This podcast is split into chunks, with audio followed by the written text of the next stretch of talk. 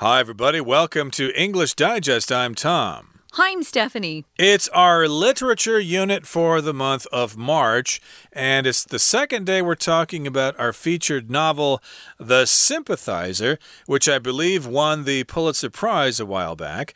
And uh, this book, of course, is about a spy, but it's about a North Vietnamese spy, which is uh, a refreshing change of pace for me. Usually, the spy novels I know about are about, you know, a British spy or an American spy or maybe a Russian spy. But uh, hey, I'd like this uh, new point of view uh, from a Vietnamese spy. Yeah, because this war, um, you know, had a big impact on a lot of people in different countries. Um, this is the first time I've uh, had a story or heard about a story or even a movie that had a Vietnamese spy, spy as the protagonist. The protagonist, of course, is the main character in a book, a novel. So, yeah, we're learning about him.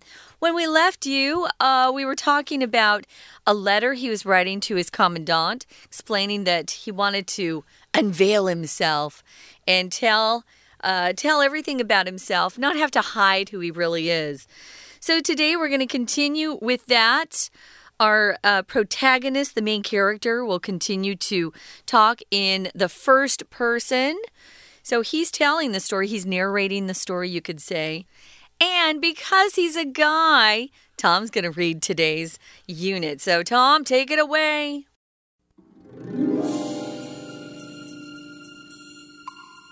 My confidence in my mission began to falter shortly after our evacuation. It was then that the general succumbed to that most American trait, paranoia.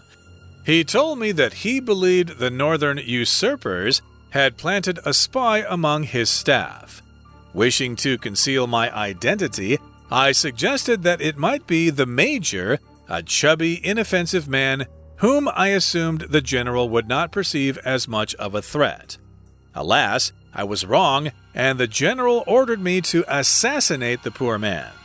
The major's death haunted me thereafter, but I remained true to my cause. For months, I monitored the general, relaying my observations back to Mon in coded postcards. The general was planning to retake Vietnam using a Vietnamese restaurant and a fake veterans charity to fund a secret military campaign. I saw this ragtag regiment of former veterans and thought, what fools would commit themselves to such a suicide mission? To my horror, I learned that Bon was one such fool. I ignored my orders to remain in the U.S., instead, following Bon to Southeast Asia. I did not know how I would save Bon, so this was perhaps foolish of me. On our way to the Vietnamese border, we were ambushed and most of the regiment was killed. Bone and the others were taken to a labor camp. I, meanwhile, have sat alone in this solitary windowless cell for the past 12 months, waiting to learn the truth of why I am here and whether I will ever be released. Respectfully, Captain. Okay, let's get started explaining day two of Unit 15, our literature unit. We're focused on the novel The Sympathizer by Viet Thanh Nguyen. So we've got this letter continuing on from day one. And Captain goes on to talk about my confidence in my mission began to falter shortly after our evacuation. If something or someone, it's usually a person who falters, uh, they start to lose confidence or strength or momentum.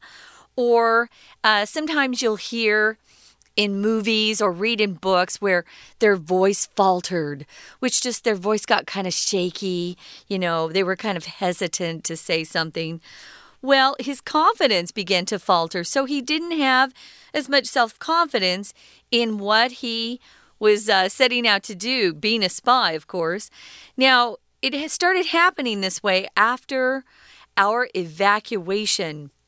If you're evacuated, it means you're in, you've been in a dangerous area. Maybe there's a war going on, like there was for them.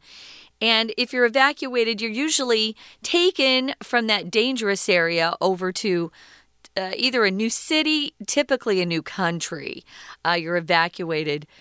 Uh, I know sometimes, um, at least with the embassy, sometimes some of these embassies are attacked uh, by our enemies, and uh, the government will evacuate their employees that work at the embassy, uh, the Foreign Service folks. So his confidence in his mission just wasn't quite there after they were evacuated. Evacuation, of course, is the noun form. Uh, exactly. So, yes, his uh, faith in the mission, his belief, his confidence in his mission to go to the U.S.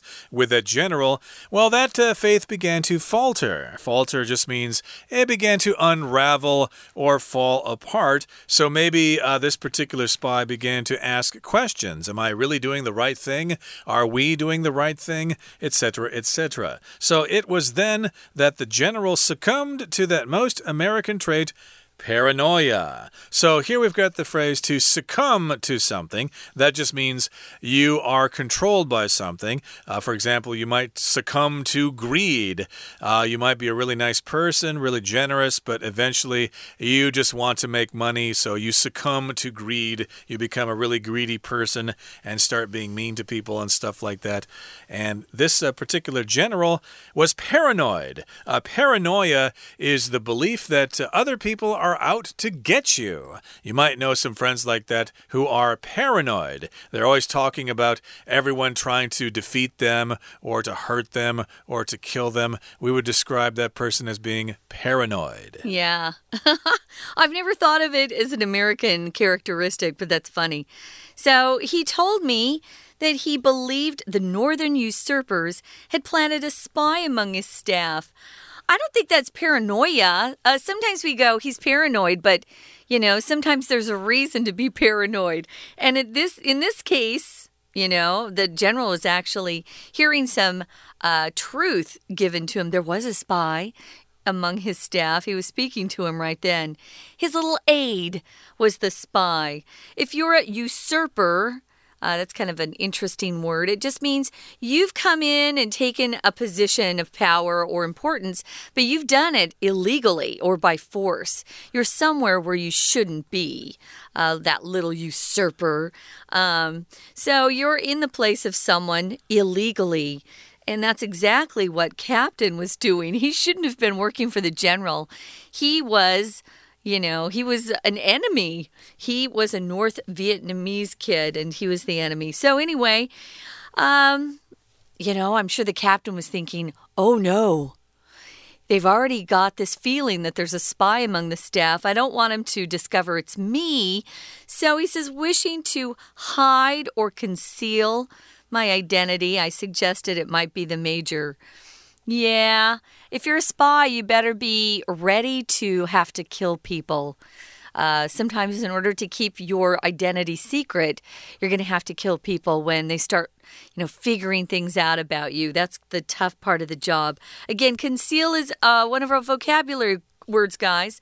You can conceal a lot of things. Ladies, if you wear makeup, you might have bought a concealer to put on your face to cover up flaws or imperfections. Uh, to conceal just means to hide or keep something from being seen. Exactly. So here, the captain wanted to conceal his identity. Of course, he does not want to confess that he is the spy. Yeah, it's me. Uh, you can punish me or whatever. But uh, he's not going to do that. He's still an agent. So, of course, here, captain wants to conceal his identity. And so it says, well, uh, maybe it's Major here. Uh, this guy, the Major, uh, he's a chubby, inoffensive man. And uh, yeah, because he's that way, uh, maybe he really is a spy. But the reason the captain suggested that was because, well, he is chubby, he's inoffensive, and so therefore the general probably were not will not perceive him as much of a threat. Okay, so I guess that's one way of uh, sort of uh, deflecting the attention from himself. The captain says, "Well, it must be this fat guy over here," and uh, of course he won't uh, prosecute him. Uh, fat people, he's chubby, uh, he's really inoffensive, he's a nice person. Why would he be a spy? So hopefully uh, the captain thought that this paranoia would just go away.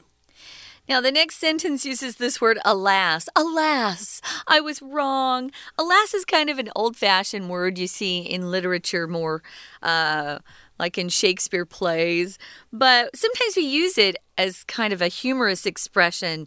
Just means, oh, sometimes you're trying to express uh, pity or concern. Alas, yeah, sadly, that inoffensive chubby man uh, then was put to death. He said, I was wrong, and the general ordered me to assassinate the poor man.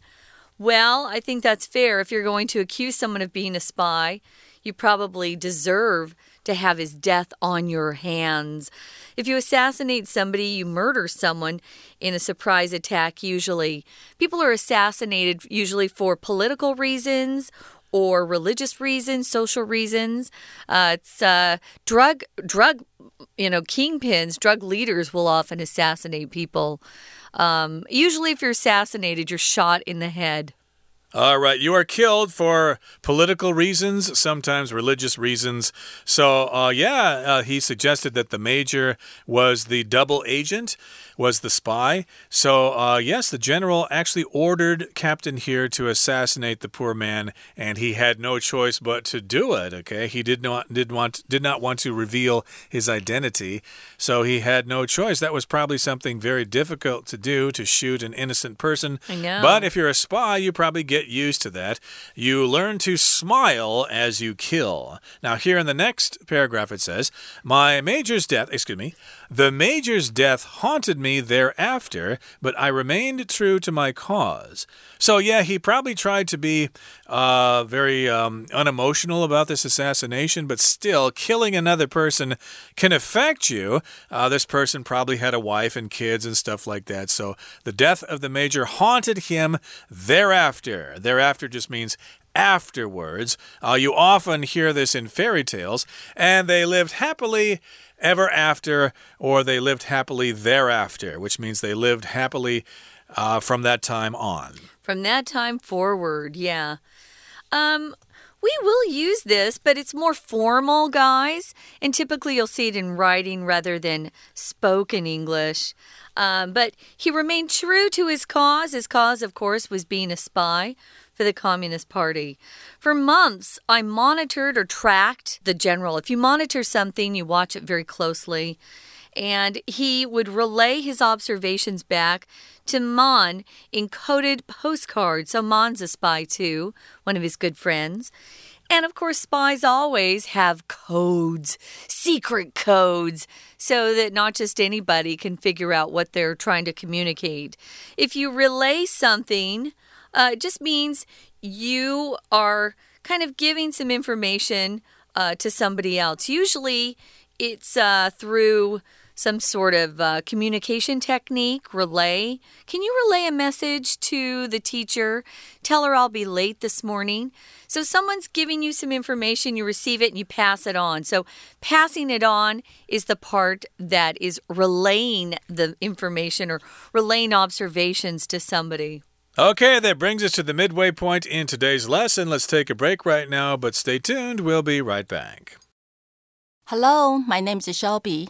今天继续看《The Sympathizer》同情者这本书。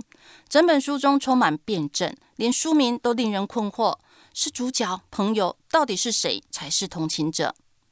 第一段：My confidence began to falter。我的信心开始动摇。Falter。 蛮声或者结结巴巴，His voice faltered，他的声音发抖。在我们 evacuation 撤退之后，第二句，It was then that 点点点，It was 点点点再加 that 子句，这里是分裂句，要强调的部分放在 It was 和 that 的中间。现在强调 then 那时候，所以 It was then 在 that 子句。 Paranoia，疑心病。这本书呢有许多黑色的幽默手法，用疑心病嘲讽美国实事求是、怀疑的精神。接着，他告诉我，that 他相信有北方的 usurpers 篡位者，had planted a spy 安插了间谍。Plant 原来是植物或者动词种植，这里当安插。第四句。希望去 conceal 隐瞒我的身份，我就暗示可能是 the major。major 的 M 大写是指军阶中的少校。 他是个圆胖、inoffensive、无害的男子。Whom 我认为将军不会视他为威胁。动词片语 perceive A as B，perceive 察觉，将这个人 perceive as 就是视为 much of a threat，大大的威胁。接着，Alas, I was wrong. Alas 感叹词，表示被动时候说的“哎”或者是“哎呀”，我错了。将军命令我去 assassinate the poor man。作者用 assassinate 暗杀。而不用 kill，因为啊，assassinate 是指有计划性的杀人，要置人于死地。kill 通常没预谋的杀人。到第二段，少校的死 haunted me thereafter。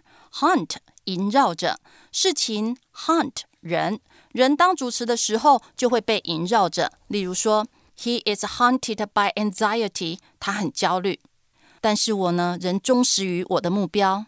第二句，好几个月啊，我监视将军，relaying my observations back to men。relay 这里当做动词，采分词形式转达，将观察回传给阿敏。We're going to take a quick break. Stay tuned. We'll be right back.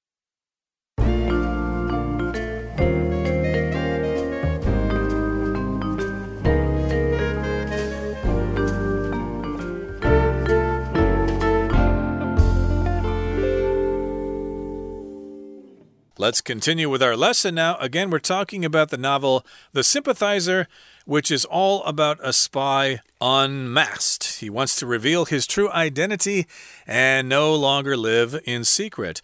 So, here, where we got back here, uh, the spy was monitoring the general and he was sending messages back to his friend Mon using coded postcards. He was relaying those observations in those postcards using a special code, and the general was planning to retake Vietnam using a Vietnamese restaurant and a fake veterans charity to fund a secret military campaign. Uh, that sounds uh, like a really difficult thing to do.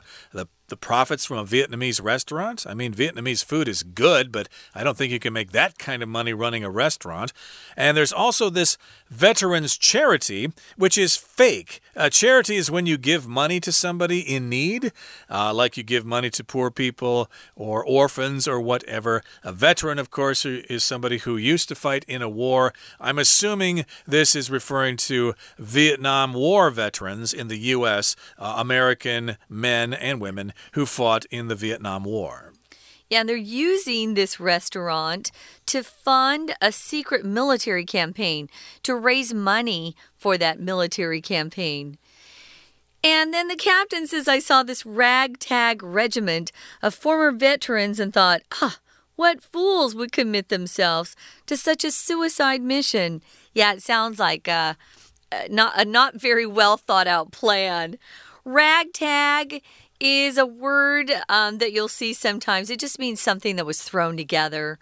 It's not well organized, and you know, they probably will never be successful. Maybe you have a, a group of friends who put together a choir, kind of a ragtag choir. You know, they don't really have a good director, and they just get together and sing songs because they like to sing. Ragtag, that's a fun word. Regiment, of course, is a group of military uh, soldiers that are working together. So, you know, he thought they're crazy. They're never going to be successful. If you commit yourself to doing something, guys, it just means you are determined to do whatever you said you were going to do. People will uh, commit themselves. Uh, to being a good husband or wife when they get married. You're committing yourself to that person, uh, saying you're going to be true and loyal to them. Here, they're committing or promising themselves to something he's describing as a suicide mission. If something's a suicide mission, it means there's no way they'll ever be successful and they'll most likely die trying. Mm -hmm. Maybe they were overconfident or something. All we got to do is attack this uh, city or something, and we can easily defeat them. So they thought that they could uh, do this, but uh, here the spy thought You guys are insane. You're crazy. You're nuts. How is that going to succeed? It's a suicide mission. And here, the spy, the captain says, To my horror, I learned that Bon was one such fool. So, to my horror means I was really scared to find this out. Bon, one of my best friends, was actually going to participate in this suicide mission. I'm going to lose my friend. He's going to get he's going to get cut in half with a machine gun the second he steps foot in Vietnam. Yeah, it's kind of hard. Um, but they're all over there as spies, so, you know, he probably has to go along with it or he'll be found out. Now, he said, the captain says, I ignored my orders to remain in the U.S. So his communist uh, leaders had told told him, "Hey, stay with the general, no matter what. Stay in the U.S." Um, but instead, he followed his friend uh, Bon to Southeast Asia. So he returned to Vietnam, at least in the south part. He said, "I did not know how to how to save his friend. He didn't know how he would save him." So, this was perhaps foolish of me. Yeah, he just uh, finished telling us that they were fools to go over there and try, but then he himself ends up chasing after them because he cares about his friend. I think it shows his devotion to his friends right here because he knows it's crazy, but he goes ahead and does it anyway. Yep, he does. And of course, uh, they're heading off to Southeast Asia, which, as you know, is where Vietnam is located. So here, Captain follows Bon to Southeast Asia. And Captain goes on to say, I did not know how I would save Bon, so this was perhaps foolish of me. Uh, that's his feeling here, and maybe it is foolish, uh, something stupid to do to go to Southeast Asia, especially after the Vietnam War. And as you know, for many years after the war ended, there were lots of refugees leaving Vietnam. They were called the boat people. So things weren't so great in Vietnam for quite some time. So maybe it was a foolish thing to do to go to Vietnam at that time. But on our way to the Vietnamese border, we were ambushed, and most of the regiment was killed. Okay, so they went to the Vietnamese border. Maybe they were coming from uh, Cambodia or something like that, or maybe from China or whatever. So they got to the border, and when they were there, they were ambushed, which means they were attacked secretly by some kind of military people. I uh, just wanted to point out when we use this verb ambush, it's almost always passive to be ambushed by someone. So it's kind of a surprise attack. Maybe they were hiding somewhere and uh, jumped out, and uh, most of the regiment was killed, unfortunately. So they definitely had some guns with them. Bon and the others, or Bone and the others, were taken to a labor camp. A labor camp is a place that's set up typically during the war. Um, where prisoners are held, but they're forced to work. And the work that they do is horrible. Very, very hard work, labor camp. Um, that's not what happened to the captain, though.